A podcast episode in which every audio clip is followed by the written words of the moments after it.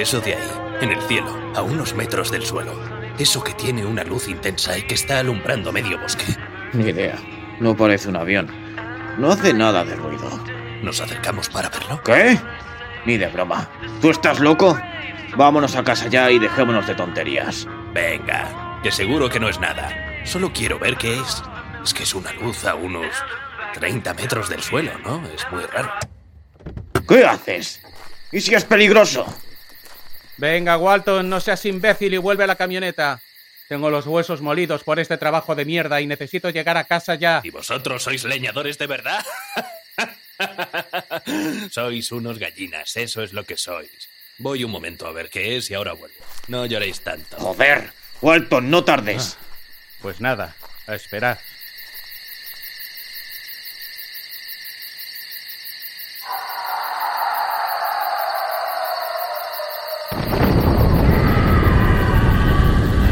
Cojones ha sido eso? Ni idea, pero arranca ya, ¡vamos! ¿Y Walton? Tío, no lo sé, pero como nos quedemos aquí, sea lo que sea eso, nos va a acabar atacando también a nosotros. Así que arranca de una vez.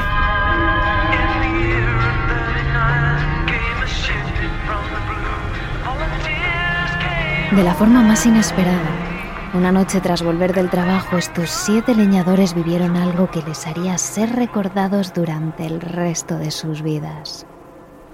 En especial Travis Walton, el hombre que bajó de la furgoneta a mirar lo que ocurría en el bosque. Porque aunque parezca increíble, estos siete leñadores se toparon con algo que provenía de fuera de la Tierra, con seres extraterrestres.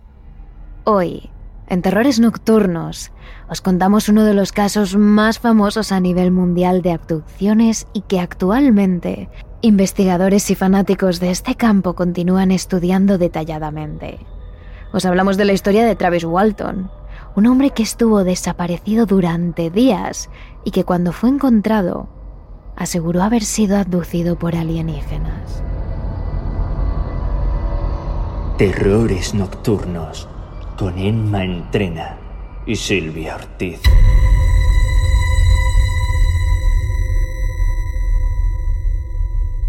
Travis Walton nació en abril de 1957, en Arizona, Estados Unidos. Desde muy jovencito comenzó a trabajar como leñador. Era un chico de pelo moreno, ojos rasgados y buen porte. Aquellos que le conocían aseguraban que era una persona sociable, muy simpática y sin duda uno de los hombres más extrovertidos de la zona. Pero sobre todo, era un chico valiente, que se había adentrado en los grandes bosques de Arizona sin tener ningún tipo de miedo desde que era muy pequeño. Le encantaba caminar por ellos y perderse durante horas totalmente solo.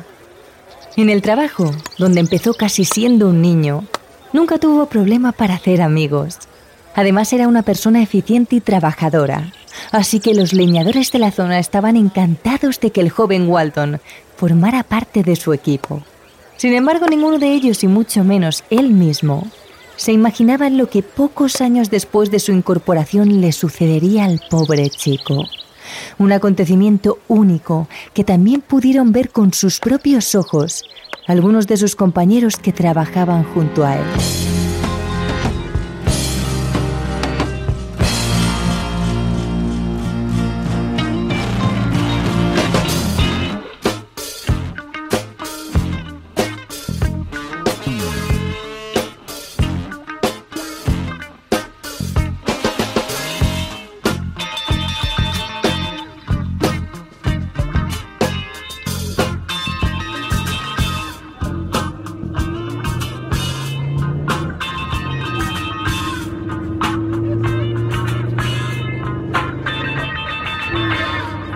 Nos situamos en la noche del 5 de noviembre de 1975.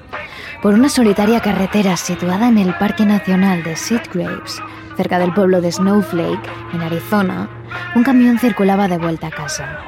Dentro de este vehículo estaban seis leñadores, la mayoría veteranos, junto al joven Travis Walton. Volvían a sus casas tras un largo día de trabajo en el que habían estado talando árboles durante horas y horas, casi sin descanso. Algunos, incluso, no podían evitar cerrar los ojos de vez en cuando, agotados, mientras otros hablaban sobre la vida y sobre sus planes de futuro. En el horizonte, a esas horas, era prácticamente imposible ver nada más allá de la silueta de algunos árboles sobre el cielo estrellado de Arizona. Apenas escuchaba nada más que el motor del camión donde iban los siete leñadores y la canción que emitía la vieja radio del vehículo en ese momento. De pronto, en medio de aquella quietud, un resplandor ilumina todo el cielo del Parque Nacional de Sid Graves. Los pocos que están durmiendo en la camioneta pegan un brinco al verse deslumbrados por aquella luz. Y los que están despiertos miran inmediatamente hacia el cielo, intentando comprender qué es lo que ocurre. El joven Walton, de 19 años, se pega al cristal del camión intentando contemplar mejor el destello de luz. Y algunos preguntan en alto qué es lo que ocurre, pero ninguno de ellos tiene la respuesta.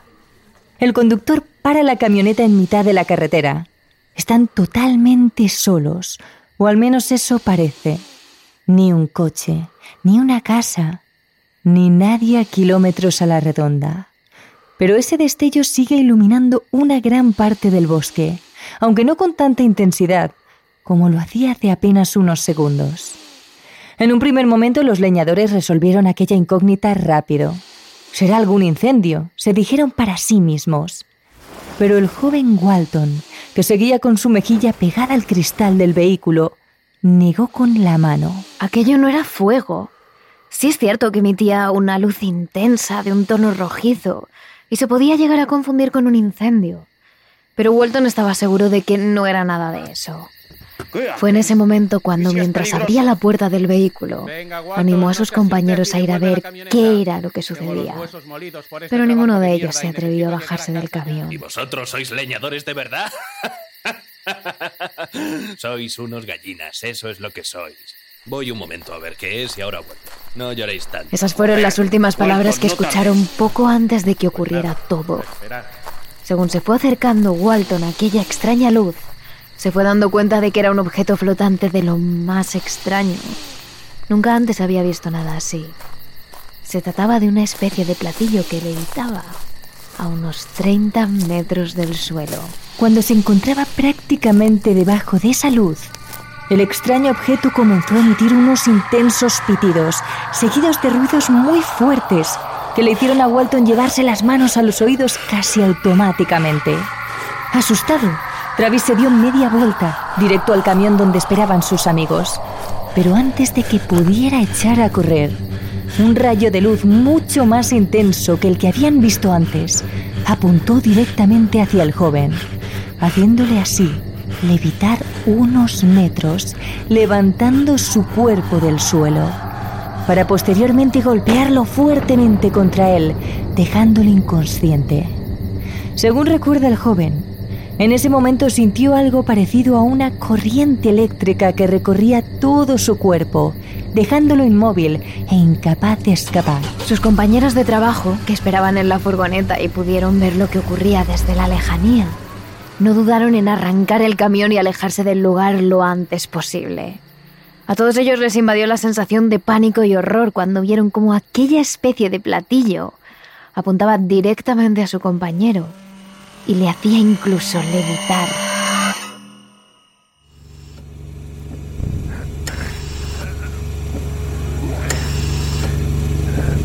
Cuando Walton recuperó la conciencia, antes de abrir los ojos sintió un fuerte dolor de cabeza y una presión en el pecho que le hacía casi imposible respirar. Con la vista todavía algo borrosa pudo darse cuenta de que se encontraba en una especie de hospital.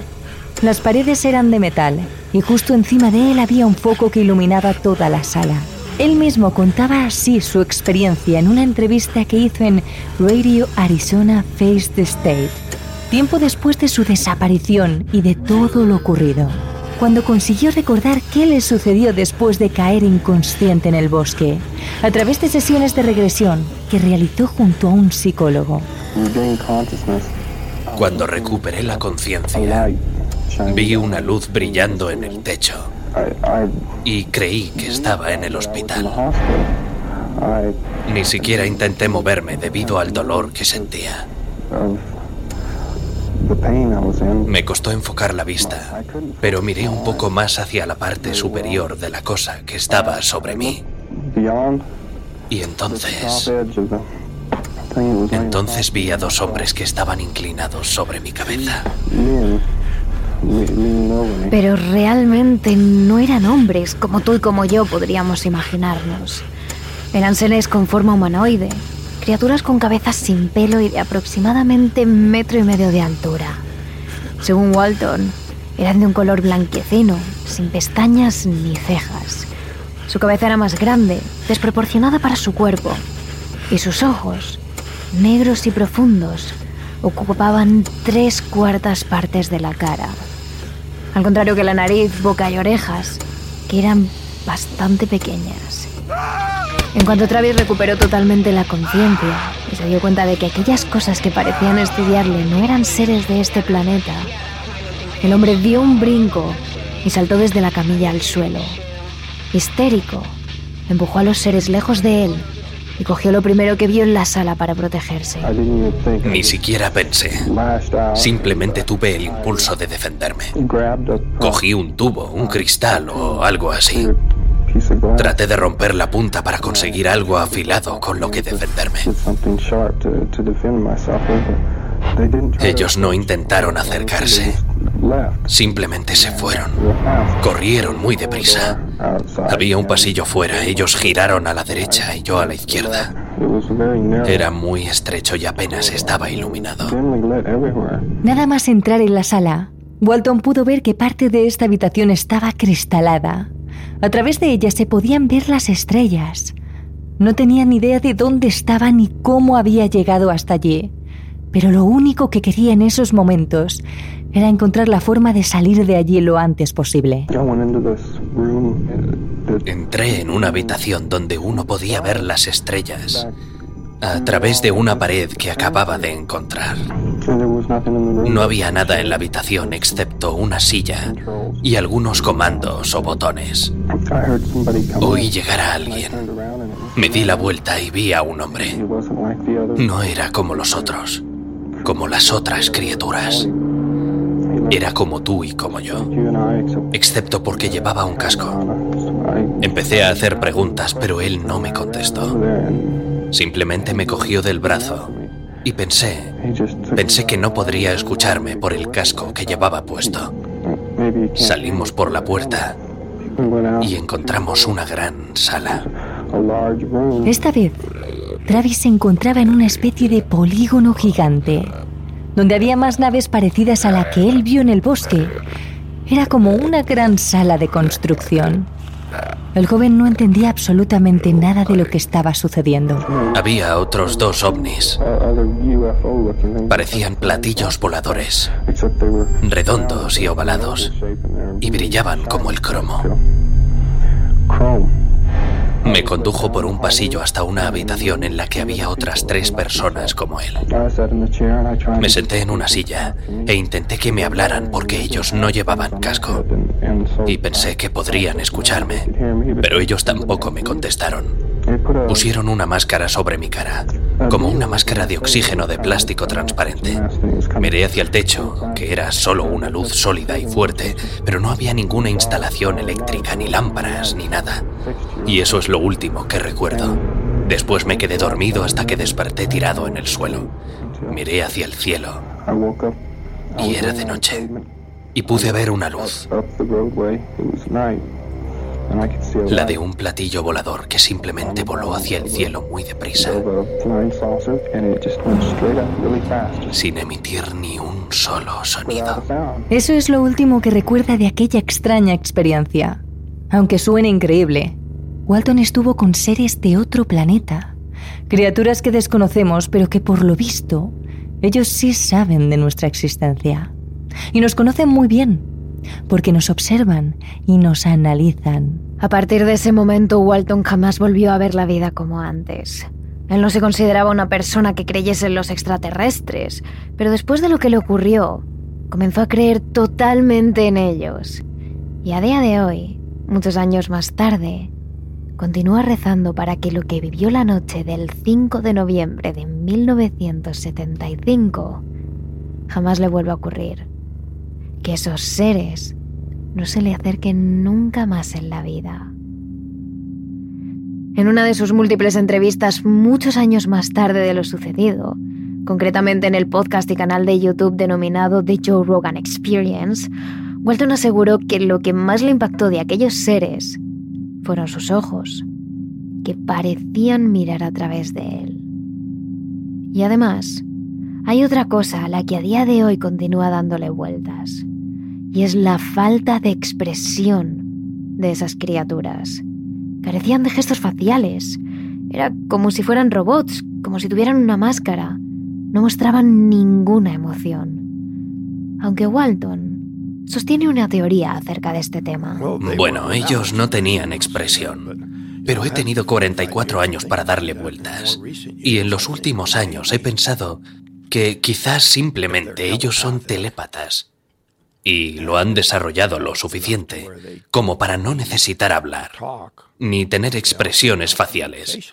Utilizan habilidades para comunicarse entre ellos, que pueden ser mucho más ricas y completas que las que nosotros tenemos. Entonces, las sonrisas o los guiños, o lo que sea, estarían obsoletos para ellos.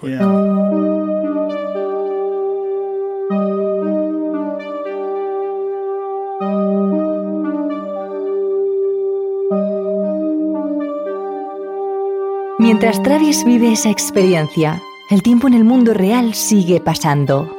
El resto de sus compañeros de la cuadrilla se quedaron paralizados durante un buen rato. Todos ellos habían visto esa extraña luz desde la carretera, algunos de ellos desde el claro del bosque. Pero sin duda el que se quedó más impactado fue Goulet, que vio perfectamente cómo un rayo de luz caía sobre el cuerpo de Travis Walton y se quedaba completamente paralizado en el suelo. Cuando parpadeó, Travis ya no estaba tumbado en el suelo, incapaz de moverse. Su amigo se estaba elevando unos centímetros de este, con sus brazos estirados a los lados, las piernas juntas y la cabeza mirando al cielo. Si no fuera por su gorra, sus vaqueros gastados y su camisa de leñador, habría parecido un Jesucristo contemporáneo. Después de eso, Travis había desaparecido completamente ante sus propios ojos. Durante un buen rato los seis compañeros buscaron por el claro del bosque con las linternas que tenían de la camioneta. Repasaron cada centímetro, pero no encontraron ni rastro de su amigo. Tras varias horas buscando, no les quedó más que asumir que tendrían que volver a Snowflakes para buscar ayuda. Fue entonces cuando se hicieron la que posiblemente sería la pregunta más importante de sus vidas. ¿Contaban la verdad con todas las consecuencias que eso implicaba? ¿O simplemente denunciaban la desaparición? Snowflakes era una ciudad pequeña en la que se conocía todo el mundo. Sabían que decir que, que Travis había sido poco menos que abducido por un ovni les marcaría como locos de por vida. Pero no hacerlo podría poner a su amigo en peligro. Finalmente, la cuadrilla de seis se subió en la misma camioneta en la que habían ido. Mike Rogers cogió el volante y sin más, volvieron a la ciudad. Los seis madereros se pararon frente a la comisaría de Snowflakes, se bajaron de la camioneta y pidieron hablar con el sheriff del lugar. Marlin Gillespie. El sheriff les recibió con una elevación de su sombrero y les pidió que contaran su historia. La cuadrilla le contó ni más ni menos lo que habían visto, que su amigo Travis había desaparecido en el claro del bosque ante sus propios ojos, bajo el haz de luz del platillo volante. Tal y como contaría años después, el sheriff no pudo evitar entonces agudizar el olfato para ver si los madereros olían alcohol o a marihuana. Definitivamente, la historia que contaban era una absoluta locura. Pero increíblemente, no pudo detectar en ellos más allá del olor a madera típico de su profesión. El sheriff se secó el sudor. La historia que contaban era absolutamente increíble, pero no veía en ellos signos de mentir, y de alguna forma su instinto le decía que tenía que ser al menos imparcial con estos jóvenes. Y así se lo hizo saber. Les dijo que él no les tomaría de locos, que si bien no estaba dispuesto a creerles, al menos estaba dispuesto a no posicionarse. Pero eso sí, les preguntó que si estaban seguros de la versión que iban a contar y de si eran conscientes de las consecuencias a las que se enfrentaban. todos los madereros fueron unánimes. Estaban dispuestos a mantener sus palabras. Eso fue suficiente para que Gillespie comenzara su trabajo. Fuera o no verdad su versión, Travis no estaba y sobre eso tenían que trabajar. Lo primero que hizo fue interrogarles por separado. Metió a cada uno de ellos en una sala distinta y no les dejó salir ni comunicarse hasta que terminó de hablar con cada uno de ellos. Probó sus versiones con preguntas, repreguntas y con las mismas preguntas otra vez hasta que los trabajadores estaban agotados. Pero seguían dando exactamente las mismas respuestas. Todos ellos mantenían su versión y todos contaban los mismos detalles de lo ocurrido. Su versión, aunque increíble, era sólida. Gillespie se puso manos a la obra.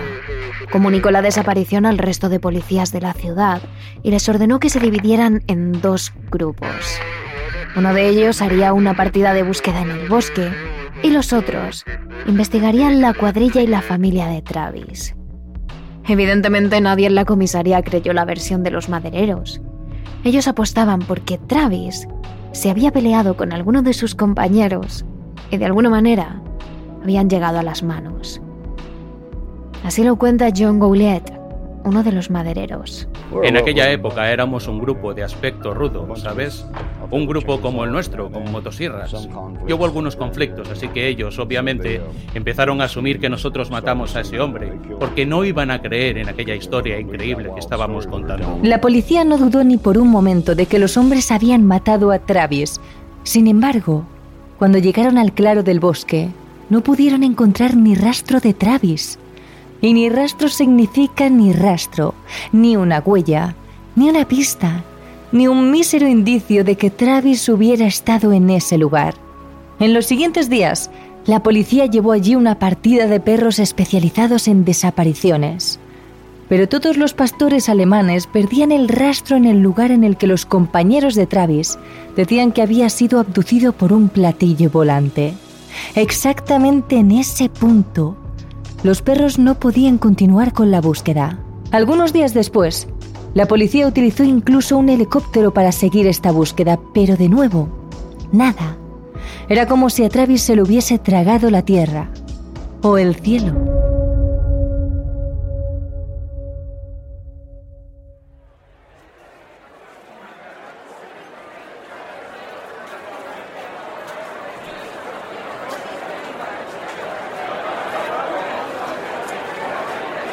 Mientras unos agentes seguían con la búsqueda, los otros buscaban en el pasado de los madereros.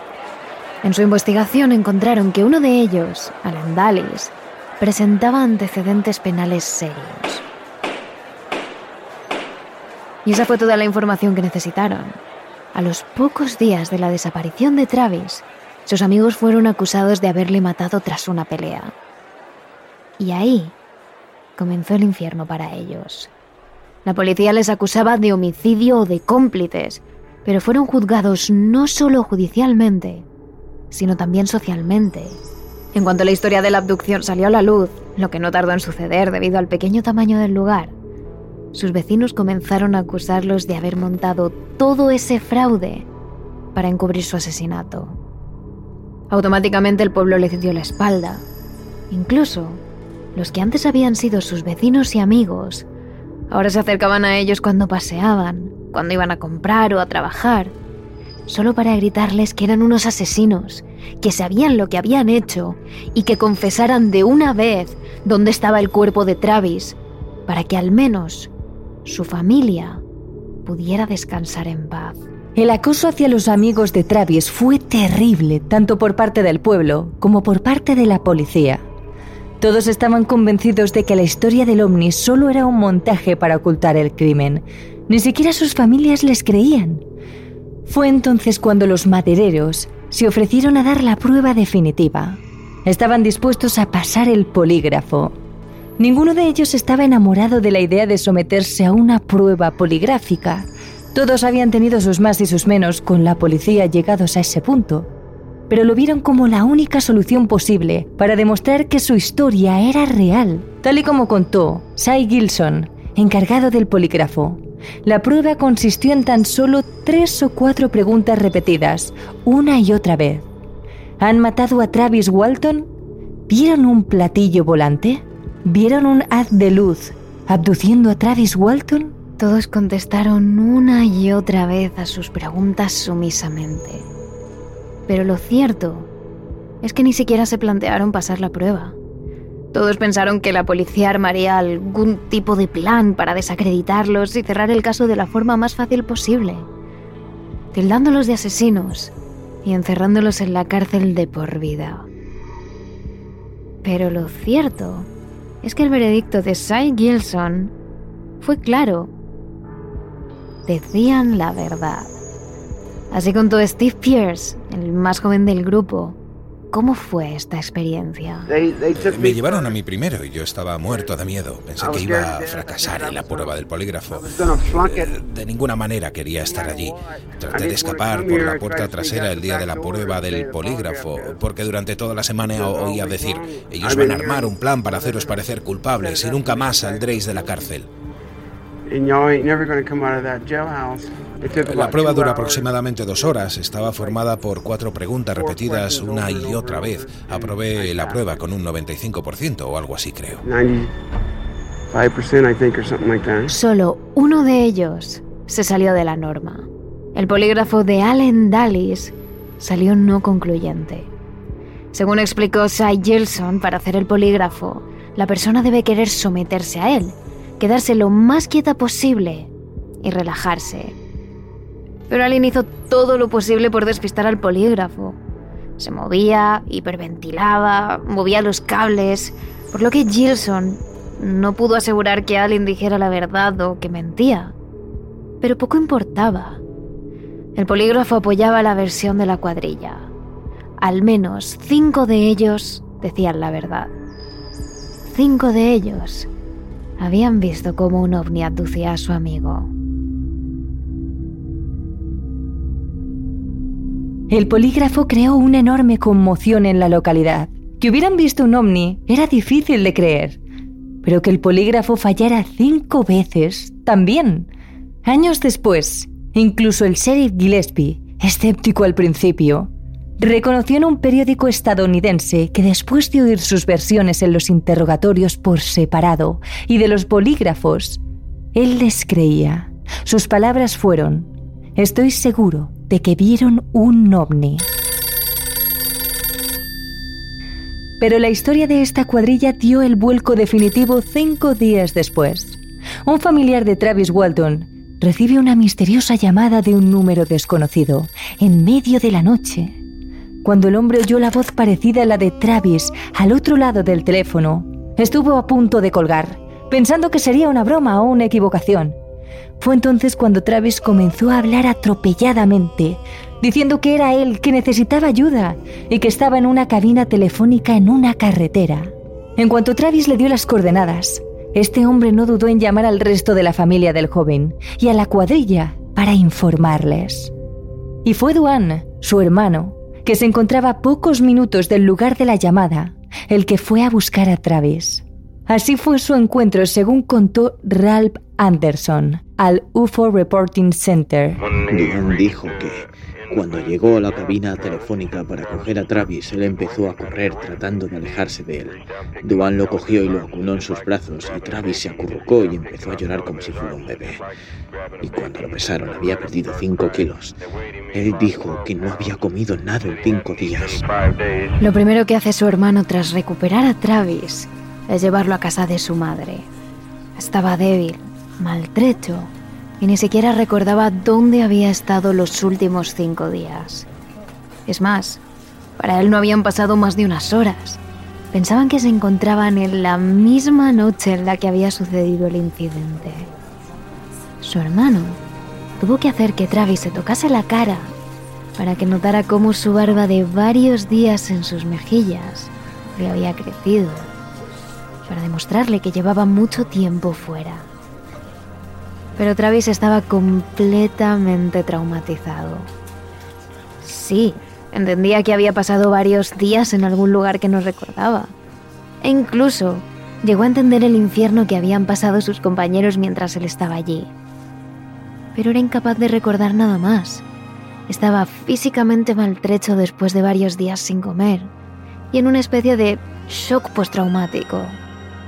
Así lo explicaba él, años después, en The Joe Rogan Experience. Oh, claro, te cuestionas tu cordura, seguro. O sea, estuve prácticamente catatónico durante días después de eso. Y por si fuera poco, en ese momento la prensa se hizo eco del caso. Era difícil ignorar una supuesta abducción presenciada por seis testigos, de la que el implicado había regresado. Inmediatamente los medios locales comenzaron a acosar a los implicados en el caso. Se plantaban en la casa de Travis, en la casa de sus compañeros, les acompañaban en cada paso y poco a poco la prensa nacional comienza a hacerse eco del tema. Después llegaron los estudiosos y los amantes de la ufología, que no tienen problemas en plantarse durante días delante de la casa de Travis, aún traumatizado e incapaz de recordar nada. Los teléfonos de los policías y sobre todo el del sheriff Gillespie suenan sin descanso, pero ya no solo les llaman medios nacionales, en medio de la noche recibe llamadas de Japón, de Rusia, de China, de Inglaterra. La historia había traspasado fronteras y Travis ni siquiera había hablado aún. Los medios solo habían sabido lo que sus compañeros de cuadrilla habían declarado, ya que el mismísimo Travis aún no recordaba su experiencia. Fue entonces cuando la Aerial Phenomenon Research Organization, la APRO por sus siglas, una organización ovni conocida en todo Estados Unidos, ofreció a Travis una opción para recordar su experiencia. Le propusieron tener una sesión de hipnosis con el doctor James Harder, en la que el reputado profesional le haría una regresión. Le conduciría mentalmente a los eventos ocurridos esa fatídica noche. Y Travis aceptó. Y funcionó. Así fue como Travis recordó su experiencia con esos inexpresivos seres de ojos grandes y totalmente raros. Una vez Travis recuperó la memoria, hizo dos cosas. La primera fue pasar un polígrafo contando su versión. Y al igual que sus compañeros, lo aprobó. Todo lo que decía era verdad, al menos según Edward Gelf, presidente de la Sociedad Estadounidense del Polígrafo, que dijo que la posibilidad de que seis personas hubieran engañado a la máquina con la misma historia eran de menos de una entre un millón. Y después, Travis habló con la prensa y contó su versión en el Arizona Face the State, en los audios que hemos escuchado antes. Travis no estaba demasiado interesado en la prensa. Prefería que lo dejasen tranquilo aún estaba traumatizado y calificaba la experiencia como la peor de su vida. Pero su hermano Duan, que tomaba todas las decisiones por él, mientras él estaba en ese estado de shock y debilidad, le dijo que si no contaba su propia historia, alguien lo haría por él. Así que Travis habló.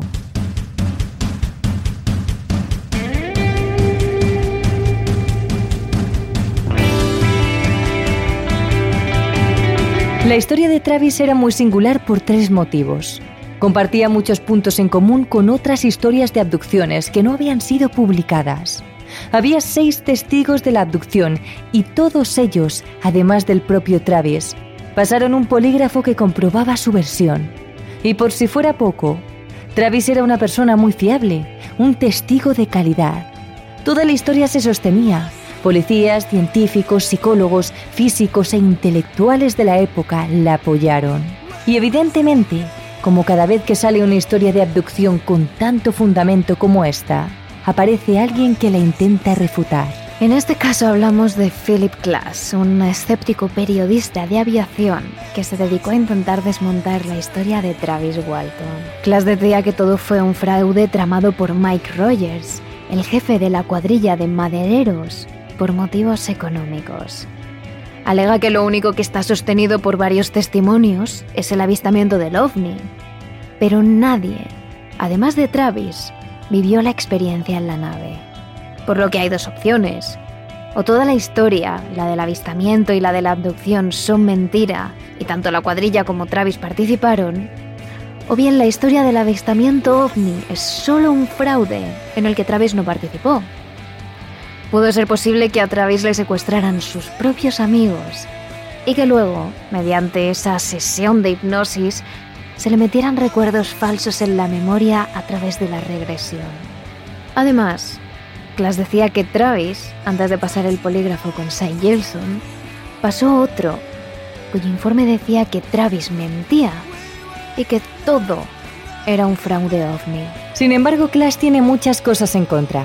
Para empezar, el supuesto informe de ese primer polígrafo nunca se publicó, así que no hay nada demostrado. Después, Travis confirma que el investigador ni siquiera se puso en contacto con él. En ningún momento habló con él o se interesó por saber su versión. Así que era difícil que la desmintiera. Por último, Glass ofreció a Steve Pierce, el más joven de los compañeros de la cuadrilla de Travis, 9 mil dólares y decía que todo era un fraude y que Travis había estado todo ese tiempo escondido en una cabaña. Sin embargo, la versión de Clash caló en muchos medios. Comenzó a escribir en muchos de ellos, a salir en tertulias, a difundir su versión y a tener una enorme publicidad. Un periodista, un antaño mediocre, creció como la espuma en fama y dinero. Y casualmente se le descubrieron vínculos muy estrechos con la NASA y con la CEA. Algunos dicen, aunque esto ya es rumor que no hemos podido comprobar, que tenía vínculos incluso con el propio Kennedy, presidente de los Estados Unidos. Es por ello que muchos de los implicados en el incidente de Travis Walton y de los que creen en él, incluyendo a científicos, físicos, astrónomos y otros profesionales, creen que Philip Glass trabajaba para la NASA y la CIA, ocultando a cualquier precio la existencia de los ovnis, para ocultar que ellos viven en otras galaxias y que nos visitan. El tema de la existencia de los ovnis y su relación con la NASA es amplio y complejo. Es por eso que esta semana os dejamos en Patreon todo un extra sobre la desclasificación de los archivos ovni de Estados Unidos, junto con un perfil psicológico de las personas que dicen haberse encontrado con ellos. Así que nos escuchamos allí. Además, en nuestras redes sociales os estaremos hablando más de la abducción de Travis Walton. Os enseñaremos imágenes, vídeos y os recomendaremos películas, libros y documentales basados en el tema. Somos arroba terroresn en Twitter y arroba terrores nocturnos barra baja TRN en Instagram y TikTok. Te esperamos. Terrores Nocturnos, realizado por David Fernández Marcos. Si quieres más capítulos extra de terrores nocturnos, solo tienes que unirte a nuestro Patreon. Síguenos en nuestras redes sociales. Somos arroba terrores en, Twitter y arroba terrores nocturnos barra TRN en Instagram y TikTok.